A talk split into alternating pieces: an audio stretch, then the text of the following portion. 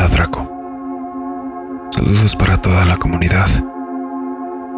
Mi nombre es Mariana y soy de Colombia. En este caso, mi anécdota sucedió en la capital del país, en Bogotá.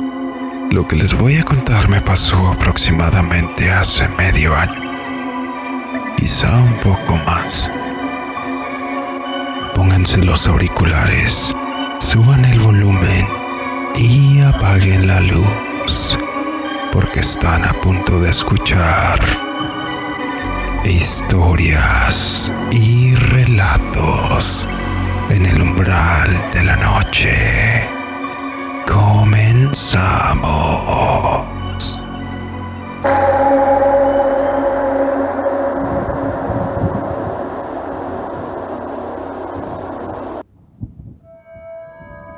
Vivía con mi pareja en la casa de sus padres desde ya hace algún tiempo.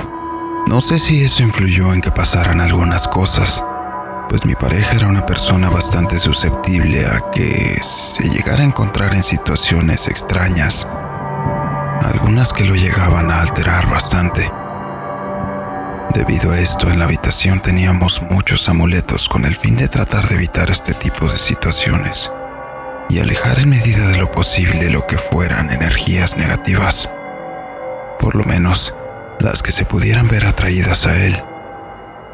De igual manera, esto lo hacíamos porque somos bastante cultos en el tema del ocultismo, ya que es algo que desde siempre nos ha llamado la atención. Lo que pasó fue algo muy extraño.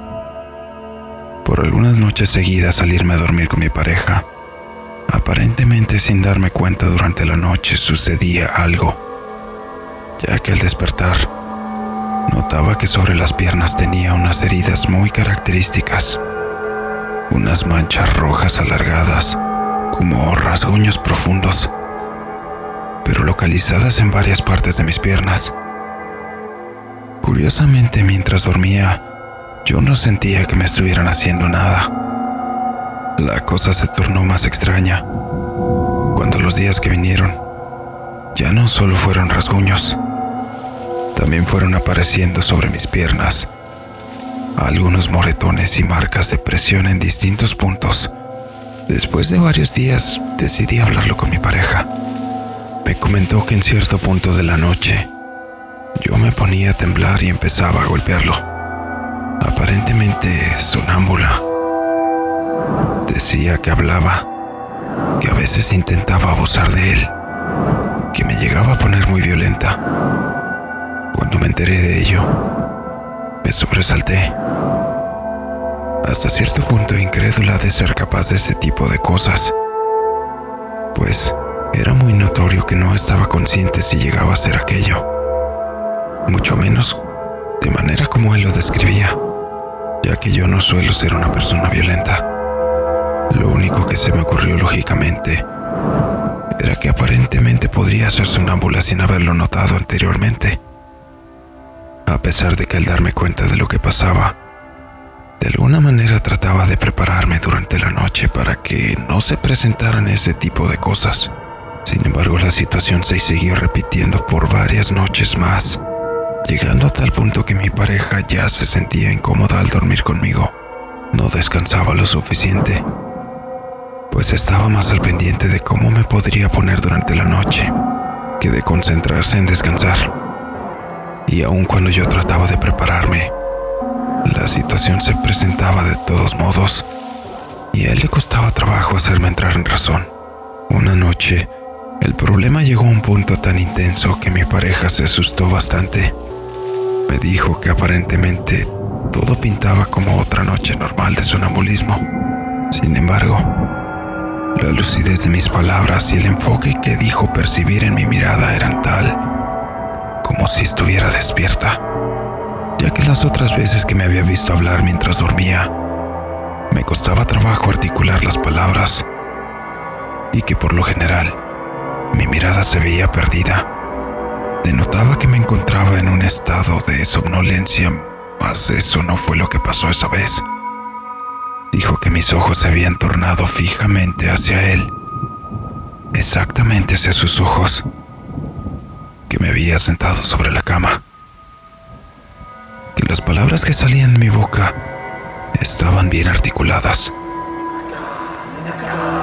pero parecían estar siendo expresadas en algún otro idioma, con un tono distinto al mío, incluso mucho más diferente a lo que solía utilizarlo cuando estaba sonámbula.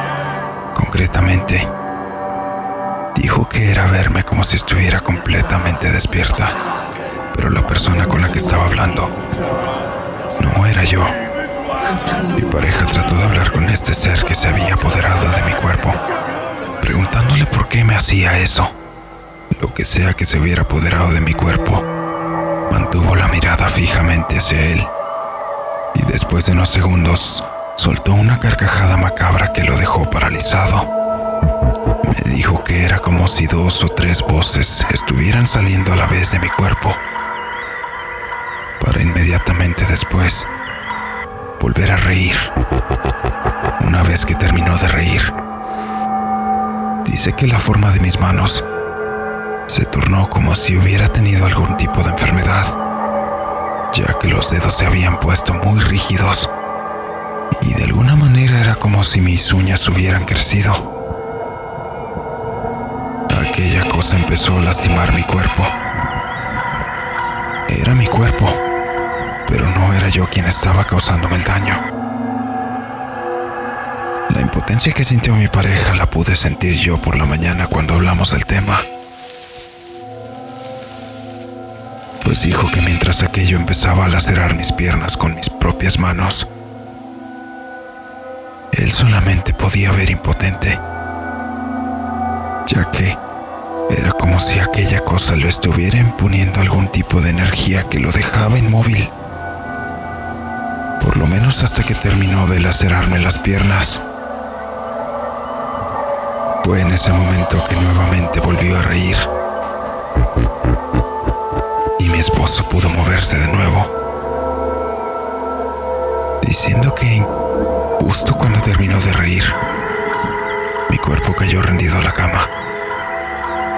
Me comentó que a pesar de haber pasado por situaciones bastante extrañas a lo largo de su vida, Aquella noche fue cuando mayor temor sintió, pues no sabía de lo que era capaz aquella cosa que se había apoderado de mí.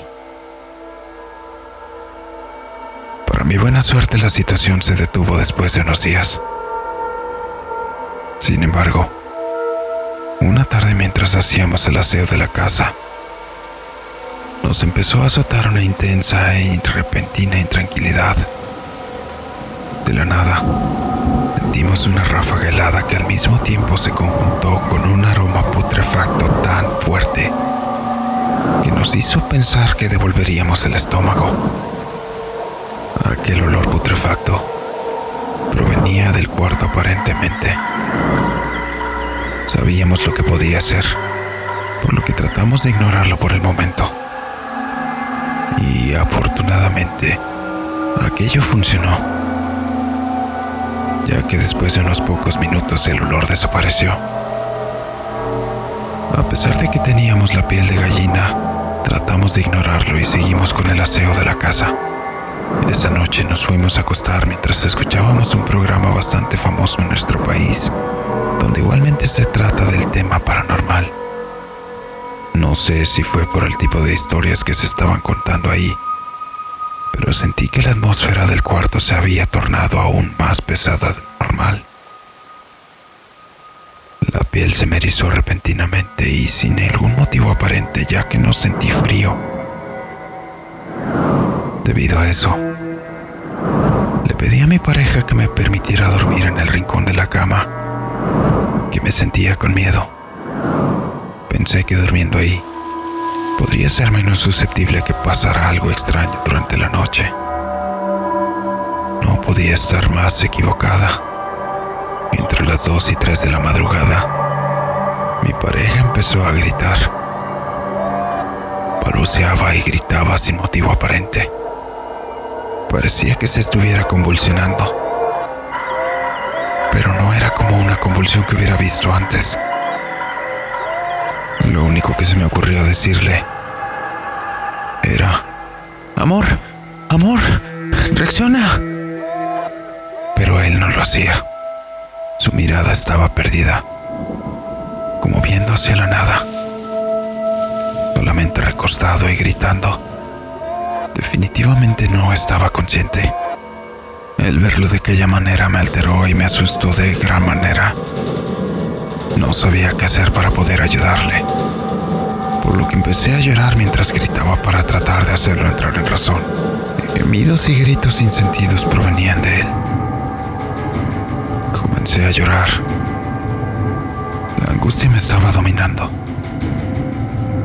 Hasta que de repente su madre entró en el cuarto golpeando fuertemente la puerta. Lo tomó por los hombros y empezó a hablarle. Parecía ser en vano igual que lo mío. Mi pareja gritaba y balbuceaba. Seguía con la mirada en la nada. Después de unos minutos de tratar de hacerlo reaccionar, este volvió a entrar en sí. Estaba pálido, temblando, nos decía que sentía una impotencia de no poder moverse o hablar.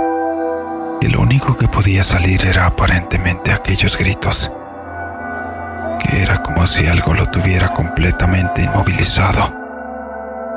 Dijo que lo único con lo que podría compararlo era como aquella vez que se le había trepado el muerto.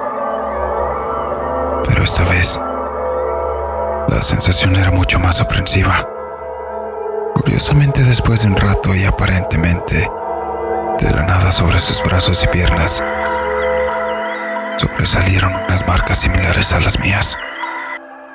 Eran rasguños, moretones y marcas de presión similares a los de dedos. Lo curioso es que todas aquellas marcas sobre sus extremidades brotaron de lugares donde ni siquiera nos habíamos acercado a tocarles, su madre y yo. Los rasguños parecían como si le hubieran encajado unas largas y afiladas garras de manera profunda, lacerando la carne no al punto de hacerlo sangrar intensamente, pero se podía notar algo de profundidad en ellas. A la fecha, seguimos sin saber cuál fue el razonamiento lógico de aquellos acontecimientos. Sin embargo, este simplemente es uno de tantos de los que he pasado. Quizá en otra ocasión les haga llegar algún otro. Muchas gracias por transmitirlo a la audiencia. Ojalá sigan teniendo éxito. Y les mando un saludo a todos.